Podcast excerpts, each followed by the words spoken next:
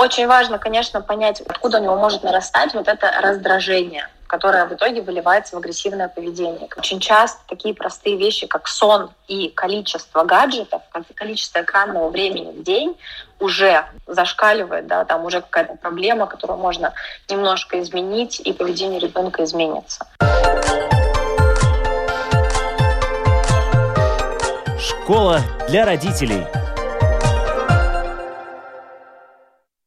Здравствуйте, с вами Марина Талапина. Спасибо, что слушаете подкасты «Школа для родителей» и подписываетесь на нас. Мы сейчас звучим на всех платформах, включая Spotify, Apple и Google подкаст. Бабушки, дедушки, няни, воспитатели, учителя, все, кто хочет знать мнение специалистов и экспертов по вопросам воспитания и развития, присоединяйтесь к нам. Мы работаем для вас, и тема, которую мы поднимаем сегодня, это детская агрессия. В кого он такой порой не сдержанный, могут спросить родители. Нет, это не мой ребенок, вы что-то путаете, это точно не он. Многие родители, когда сталкиваются с агрессивным поведением своих детей, не знают, что делать. И оказывается, с этим можно и нужно работать, и чтобы маленький человек не испытывал проблемы с коммуникацией с другими людьми и лучше понимал себя, что с ним происходит, надо, чтобы ему помогли взрослые. И в Латвии такие взрослые есть, и чтобы помочь родителям разбираться в этих вопросах, начал работу под патронажем Латвийского фонда детей и сирот проект «Программа социальной реабилитации для детей со сложностями общения и трудностями поведения».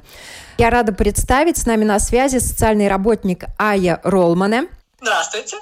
И э, клинический психолог София Семенова. Да, здравствуйте. Очень приятно быть с вами о том, что агрессивное поведение э, проявляют люди все чаще, последний год говорят много.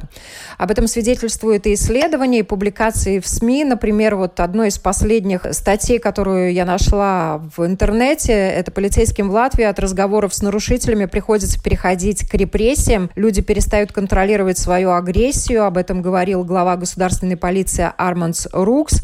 Он об этом сказал в интервью журналу «Сесдена» и признал, что латвийцы становятся все более агрессивными. И это, наверное, касается не только жителей Латвии, это касается людей во всех странах мира. И другой пример, например, когда каждый третий житель Латвии чувствует агрессию в адрес людей, из-за которых ухудшается ситуация в стране. Об этом свидетельствуют данные проведенного агентством исследования общественного мнения СКДС-опроса.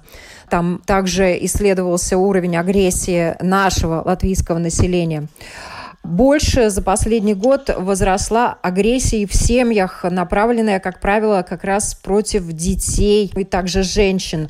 В Латвии несколько тысяч детей в год страдают от насилия. Это лишь официальные данные о тех детях, которые проходят программы социальной реабилитации, чтобы избавиться от последствий той травмы психической, которую они получили от повышенной агрессии сверстников, родителей или э, других окружающих.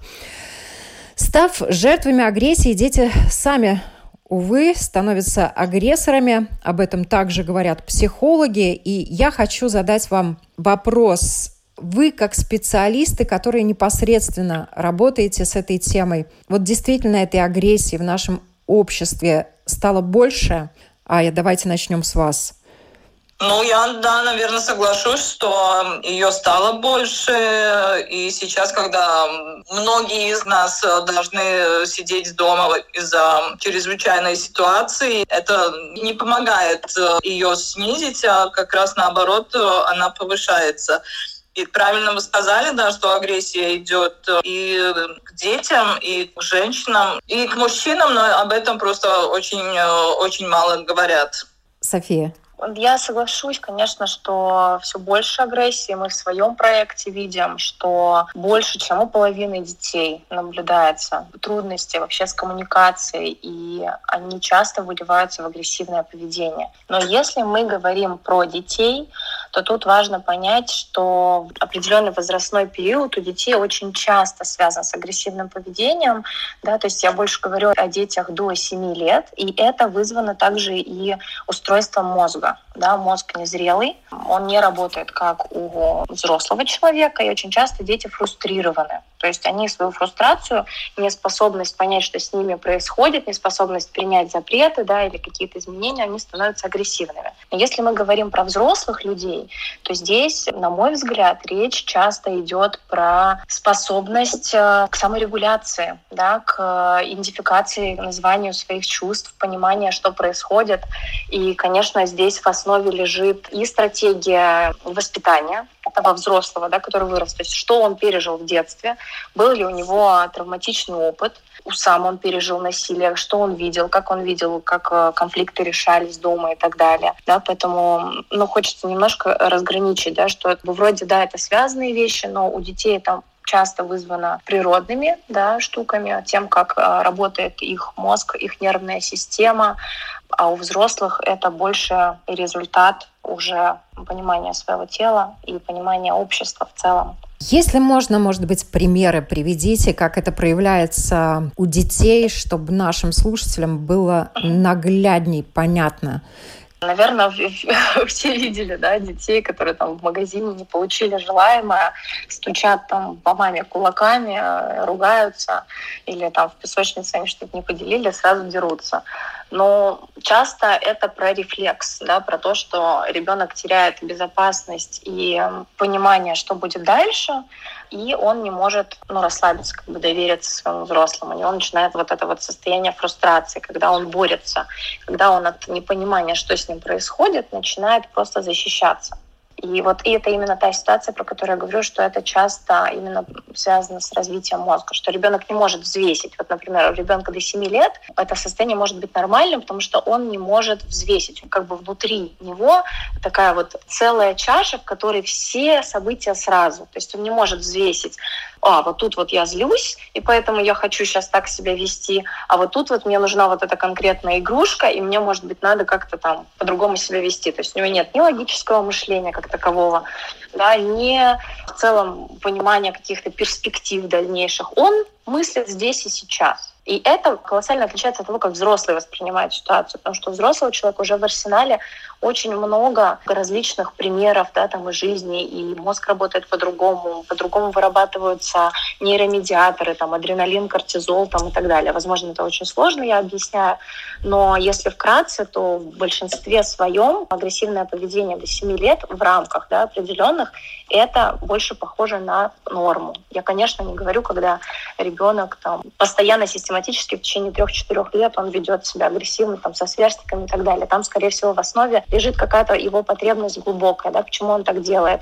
Это может быть какая-то травма, да, это может быть какая-то потребность в целом, да, может быть у него дома какая-то среда непрогнозируемая, и он постоянно в состоянии напряжения находится. Да, но часто это связано именно с эмоциями в целом.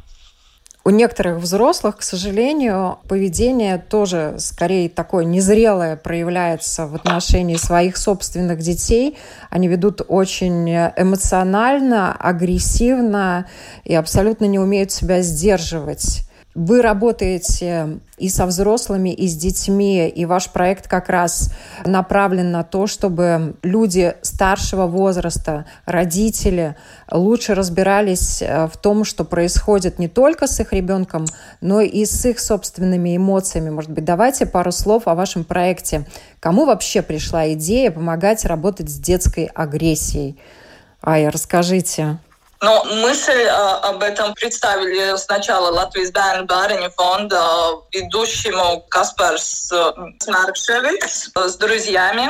И э, идея пришла в том, что Каспарс, он часто принимал участие в разных лагерях, э, где были дети, в большинстве те, которые уже не живут в своих биологических семьях из-за разных причин.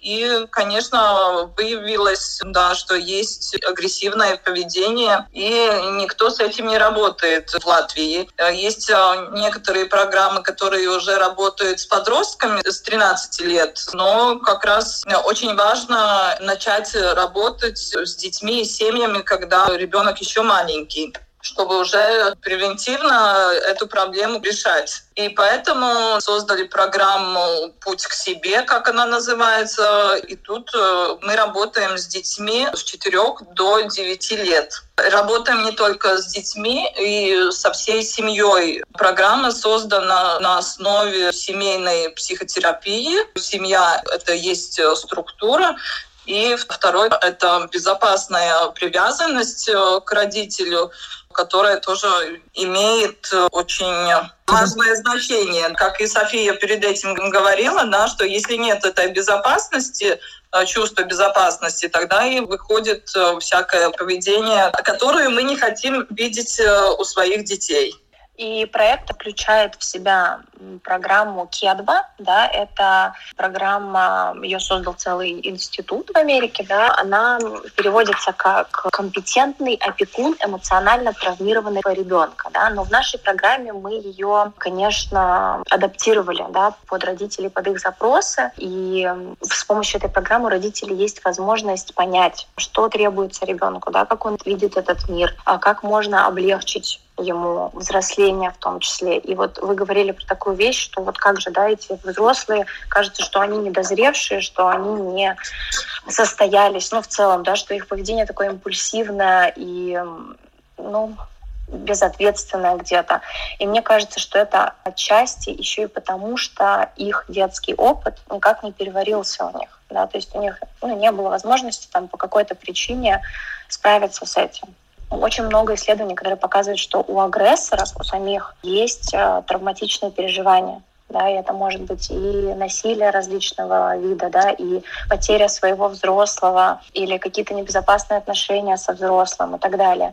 И ну, вследствие того, что мозгу как-то же нужно выживать в этом мире, рождаются вот такие нездоровые механизмы взаимодействия с окружающими. И часто эти люди просто не отдают себе даже отчет, что что-то с ними не так. Тем более, что в Латвии, например, нет программы помощи таким людям, хотя им тоже нужна помощь. Важно, что вы работаете действительно с семьями и с детьми, с маленькими детьми. И это не обязательно семьи из социально неблагополучных слоев общества. Да? Это семьи, которых растет ребенок и который так или иначе слишком часто проявляет по разным причинам агрессивное поведение, но родители растерялись и не знают, как э, с этим работать, что с этим делать. Да, именно так. И важно еще отметить, что в нашем проекте не у всех детей да, есть агрессивное поведение. Часто оно как следствие. Есть также детки, у которых есть трудности эм, с тревожностью, например, да, то есть много страхов или какие-то другие нарушения. То есть эм, ну, это может быть что угодно. Это могут быть и какие-то академические трудности, то есть трудности в усвоении учебного материала и так далее. Что необходимо, чтобы участвовать в вашем проекте? Я бы сказала желание. желание. Я тоже начинаю с желанием что-то поменять э, в своей семье, в своей ситуации и улучшить качество жизни и своему ребенку, и семье в целом. Да, значит, это, во-первых, это желание, и потом, э, чтобы уже попасть к нам, мы сотрудничаем э, с Рижской социальной службой, поскольку эта услуга оплачивается самоуправлением. Э, для семей это бесплатно, тем, которые живут в Риге или декларированы в Риге. Да? И, и значит, это надо обращаться в Рижскую социальную службу. И каким образом уже потом непосредственно происходит работа с семьями?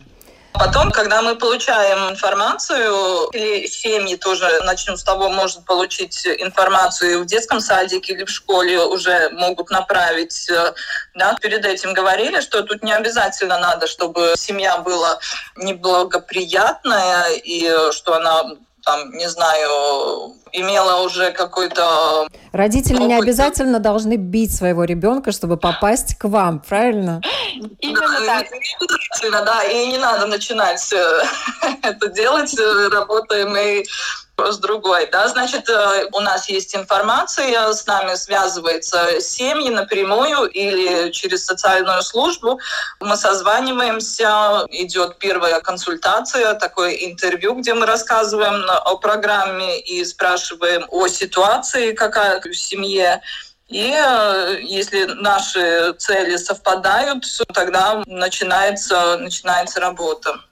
То есть можно сказать, что это такая ну, диагностика, да? То есть родитель заполняет различные анкеты, опросники касательно там, поведения ребенка. Ребенок также проводит какое-то время с психологом со мной, да, и тестирование происходит для того, чтобы понять, какие у ребенка есть трудности, что в целом с ним происходит, что ему характерно и так далее. Часто эта беседа занимает там, ну, 2-3 часа, да, бывает по-разному, ну, до двух часов обычно. И в дальнейшем мы вместе с командой составляем реабилитационный план, что конкретно этому ребенку нужно. Да? То есть это не одна какая-то услуга, не один специалист работает с этим ребенком, с этой семьей, а несколько обязательно человек. Да? Это может быть семейный системный психотерапевт, а, клинический психолог, это также может быть арт-терапевт, а, терапевт, который работает э, с музыкой, да, с помощью музыки помогает ребенкам понять себя, свое тело, свои эмоции и так далее. То есть многое зависит от потребностей ребенка, потребностей семьи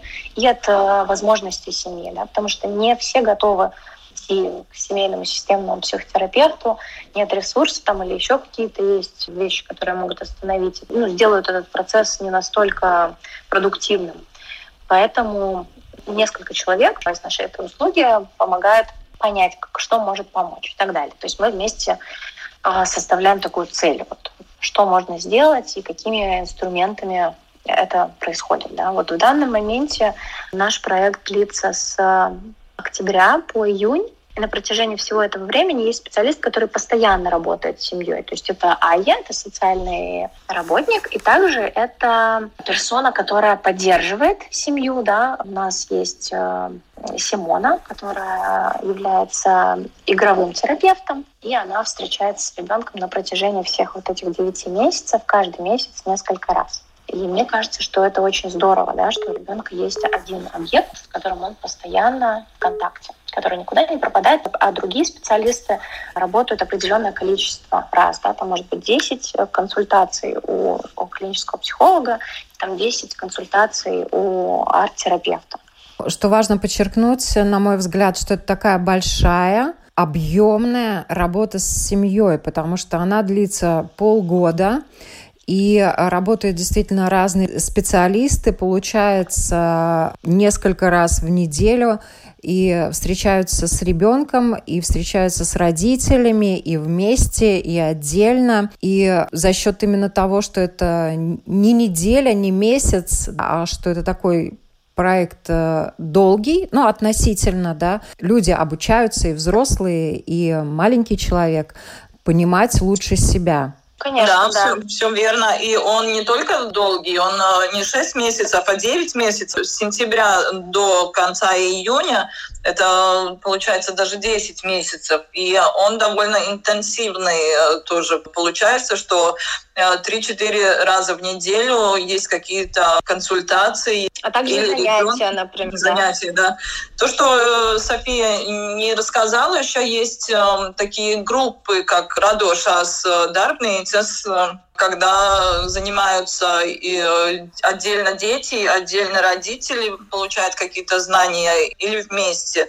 Сейчас, конечно, поскольку чрезвычайная ситуация, такие группы не может происходить, мы э, делаем э, видео, ставим в интернете, и родители дома тогда занимаются со своими детьми, смотрят там есть э, домашние задания, выполняют и таким образом обучаются навыкам каким-то новым, как понять свои эмоции, научиться свои эмоции. Развивают свой эмоциональный интеллект. Бывает, да, что не, не да, направлены да. эти занятия не только на работу с эмоциями, да, но и в целом там на сближение, например, родителей и ребенка, на укрепление привязанности в том числе. И бывают детки, которым, например, нужен какой-то специалист, которого у нас нет проекте, да, например, аудиологопед или эрготерапевт. Таких специалистов мы тоже находим и в рамках проекта предоставляем эту помощь. То есть очень много зависит, я уже сказала, индивидуально от потребностей да, семьи и ребенка. Еще, конечно, мне кажется важным, что наша цель, в конце концов, научить, помочь, да, не научить даже, а вот именно помочь семье функционировать, когда проект закончится. Потому что когда работа идет только примарно с ребенком, да, например, вот ребенок ходит на песочную терапию, вот он пока на нее ходит, он может быть как-то вот он справляется, скажем, да, он там разряжается, и что-то происходит. Но если недостаточно знаний у родителей, то ситуация не может измениться надолго. Потому что очень важно менять ну, вот эту базу. Потому что у многих родителей, к сожалению, свой опыт детский, печальный, не на что опереться. Из-за того, что не на что опереться, со своим ребенком очень сложно взаимодействовать, понять. Да? Потому что бывает, как мы уже сказали, что там родители кричат, поднимают руку, да, или как-то вообще себя импульсивно ведут. Очень часто они это делают не потому, что они считают, что так нужно делать, что это основа воспитания, да, дисциплины, очень часто родители к этому прибегают, потому что у них нет сил, у них просто опускаются руки, и они еще загружены сверху работой, какими-то обязанностями, и они взрываются просто, и не знают, как, почему они так себя чувствуют и так далее. Ну, вы вот сейчас вот обозначили очень важную тему. Природа агрессивного поведения, она неоднозначна и многогранна, и зависит от многих факторов. Агрессивное поведение, особенно взрослых, уже сформировавшихся людей, это и привычки, это и условия, в которых они находятся, и это э, физиологические какие-то элементарные вещи, выспался, не выспался, да, и, кстати, вот я, когда готовилась к программе, я нашла интересную статью, что агрессивность ребенка может э, быть обусловлена даже питанием. Не только, ну, конечно, взрослых в том числе, да. И доказана взаимосвязь между повышением тревожности, нервозности, агрессивности и употреблением шоколада. Вот, и за рубежом... Сахара. Да, сахара. Да, да, да. И за рубежом проводятся исследования о взаимосвязи между употреблением чипсов, гамбургеров, сладкой газированной воды и также повышенной агрессивностью. И многие исследования доказали влияние холестерина, которое содержится в крови, на агрессивность человека, в том числе и на характер даже самой агрессии.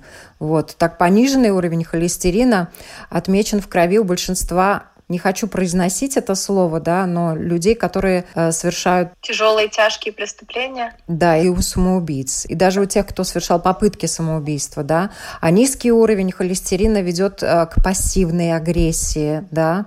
Вот, так что не стоит чрезмерно ограничивать детей в потреблении жиров. И нужна во всем мера, конечно, и организм порой мудрее нас. Ну, то, что гормональные изменения в организме людей до конца наших дней влияют на наше поведение, на наше мировоззрение, даже на наши эмоции, это всем уже известно. Кстати, влияние шума, вибрации тесноты в маленьких помещениях или наоборот там в больших помещениях при большом скоплении народа тоже могут возникать э, часто агрессивные стычки э, людей. Там температура воздуха влияет на поведение, в том числе и агрессивное. И если иногда ребенок проявляет повышенную агрессивность, надо обратить внимание, а не попал ли он под воздействие таких факторов, как уровень шума, вибрации, высокая температура.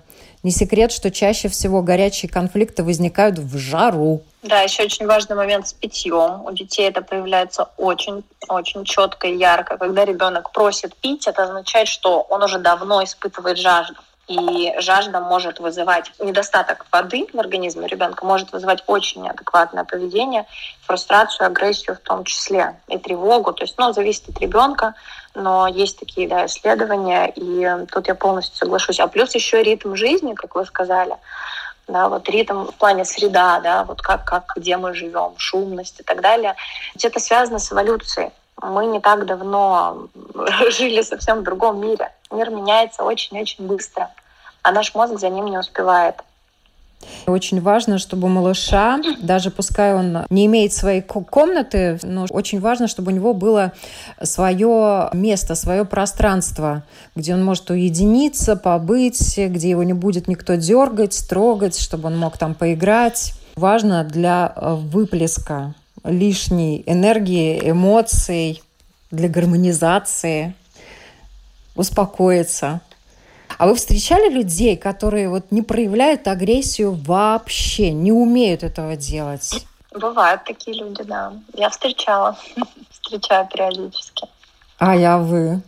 Я так не могу вспомнить, э, но в принципе, если нету э, никакой такой, ну не могу сказать агрессии, но какие-то эмоции не показывает, это тоже э, своего рода защита. Избегать каких-то конфликтов и тогда совсем соглашается и может быть делать вид, что все, все хорошо, а внутри там все кипит и потом какие-то болезни выходят наверх. Так что это другая часть э, агрессии. Это агрессия к себе, я думаю.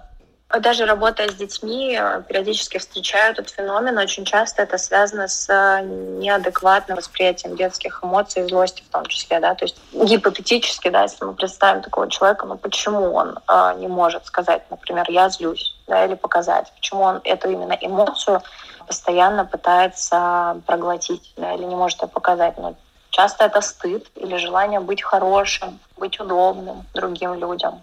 Да. Ну, конечно, это очень индивидуально, но тоже вопрос, почему? Почему злиться плохо? Да? То есть это две такие крайности, вот полярно. Да? Или очень-очень э, интенсивный выплеск эмоций, или наоборот, подавление. Но ни то, ни то конечно, не может вести к гармонии. Ну и это все, конечно, тоже исходит э, из, из семьи. Во-первых, что злиться это плохо, это нельзя. И второе, которое часто получается в семьях, где есть какие-то проблемы, что если ты злишься и показываешь какие-то свои нужды, эмоции, тогда ты получаешь физическую агрессию от своих родителей. Тогда они тоже учатся, что, что это не буду, это своего вида выживания, чтобы ну да, пол- получить и вообще одна из самых больших распространенных ошибок взрослых – это вот стремление подавлять всячески проявление детской агрессивности. Наверное, вы тоже, э, как э, эксперты, специалисты, с этим сталкиваетесь, да? Что человек э, взрослый пытается подавить ребенка, говорит, что так вести себя нельзя, а агрессия на самом деле никуда не исчезает, накапливается, и в итоге может выйти и проблемами здоровья, и ребенок может просто в один прекрасный день взорваться от всего этого. Те же самые родители не узнают своего малыша. Да, и очень часто получается, что родители учат своего ребенка не злиться в агрессивном виде, да, когда сами импульсивно реагируют на какие-то поступки ребенка, там орут, кричат или поднимают руку и говорят, что так делать нельзя. И... Получается абсурд. Да. да. Сами себя ведут да. так, как говорят невести. Что да. так нельзя, да, да. И ребенок опять не понимает, что с этим делать, и получается, что нельзя, если видит там мама или папа, а в садике можно, там никого нету. Да, кстати, это очень такое тоже наблюдается у детей, что есть детки, которые, например, дома ведут себя очень хорошо, то есть не очень покладистые, дома проблем, например, таких нет, а в саду ребенок очень агрессивный. Да? То есть часто это может говорить о том, что дома он очень контролируем. Да? То есть вот э, родители контролируют детей, да? не делай так, делай вот так. Да? Так нельзя себя вести и в какой-то манере показывают ребенку, что стоп, не делай так. Проблема взрослых часто в том, что они пытаются решить проблему сразу же. Да, вот ребенок кричит, плачет, и как-то надо срочно купировать, решить. Но ребенку нужно понять, что с ним. То есть родителям важно научиться называть эмоцию, что происходит. Потому что любая агрессия — это, как я уже сказала, фрустрация, это раздражение, это то, что накапливается. Да? То есть, например, ребенок не поспал днем, у него нет физических сил, и он э, раздражен все время. Да? Вот как у взрослого бывает такое состояние. Вот тут не так, там не так, вот это вот не в порядке, и как ком снежный. И потом это, это должно иметь выход. Если у него выхода этого не происходит дома, он будет происходить где-то в другом месте. Плюс ко всему, ребенок движим э, удержанием контакта со своим взрослым. Да? То есть самое важное, что движет ребенком, это привязанность. Если ребенок понимает, что э, взрослый от него отдаляется, что его поведение не угодно, да, не нравится родителям, он э, именно биологически направлен на то, чтобы сделать все возможное, чтобы ну, склеить это как-то. Да, и он может вести себя очень-очень удобно для родителя, а в другом месте показывать, где ему не страшно потерять контакт. Либо в противном случае, если контакт такой не очень безопасный изначально да, с родителем, то есть родитель, например, часто не был в поле зрения ребенка или не был отзывчив, предположим, то ребенок понимает, что ну а что делать, тебя и так нет. Да, и он начинает еще более агрессивно вести себя с этим родителем, как бы занимая позицию главного, показывая родителю, что я без тебя справлюсь, я сам могу. Да, то есть, ну, как будто бы вот эта природная система, программа дает сбой. Есть родители, которые, например, настраивают своих детей на то, чтобы те давали сдачу. Да, да и если ребенок спокоен, его заставляют проявлять агрессивное поведение. Тут вообще на самом деле тема неисчерпаемая.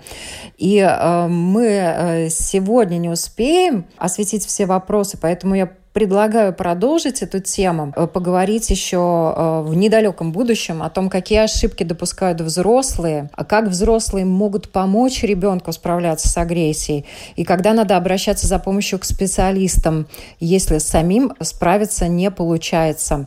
Ну и в завершении вот я хотела бы просить вас дать э, родителям советы на что важно обращать внимание, если их дети проявляют агрессивное поведение?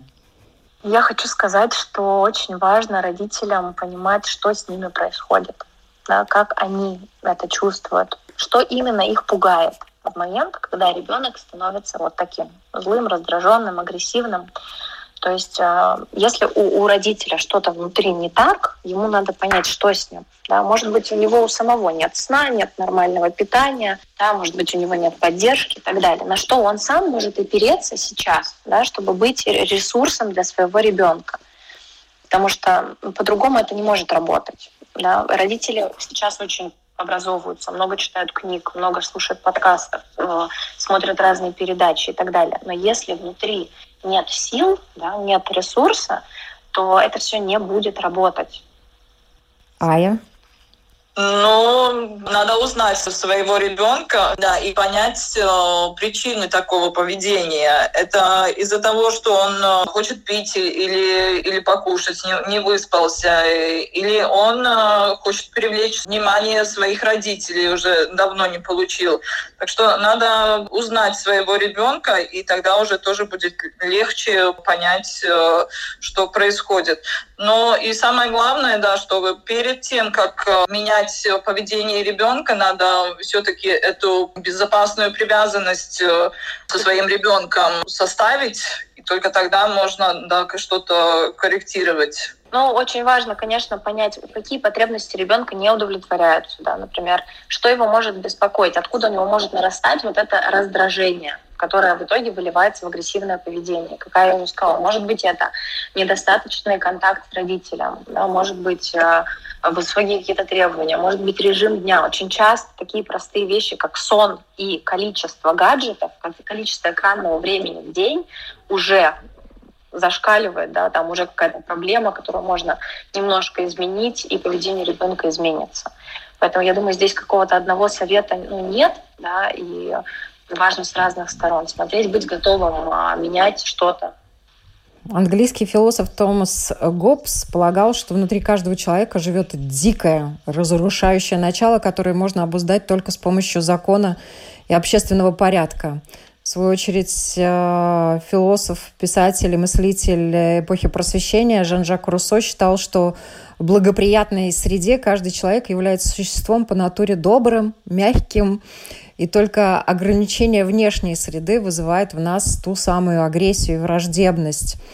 Ну а древнегреческий философ Платон предположил, что агрессия может являться врожденным свойством человека, но не всем, она присуща, и впервые Платон об этом упомянул в своей работе «Государство».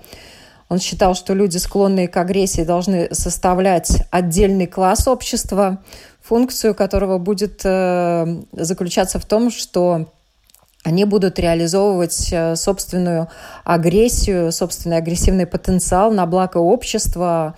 Он назвал этот класс «войны», и при этом два других класса, земледельцы и философы, по мнению Платона, агрессией не обладали и, следовательно, не могли участвовать в войнах или следить за порядком в государстве. Вот, так что учиться работать с агрессией – дело полезное. Умение правильно направлять свою собственную агрессию может послужить на благо не только личным целям, но и целям государства, если к этому правильно подходить. Я надеюсь, что мои э, собеседницы со мной согласятся и с Платоном. Я напоминаю, на наши вопросы сегодня отвечали организаторы и участники проекта «Цельш PS Service. Путь к себе», который э, является программой социальной реабилитации для детей со сложностями общения и трудностями поведения. У нас сегодня на связи были социальный работник Ая Ролман и клинический психолог София Семенова. Спасибо вам большое за эту интересную беседу и всем хорошего дня. Спасибо вам.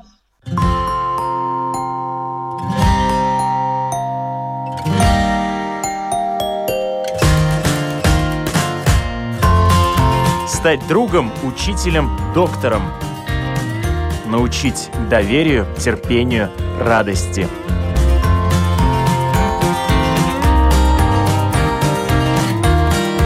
Школа для родителей на Латвийском радио 4.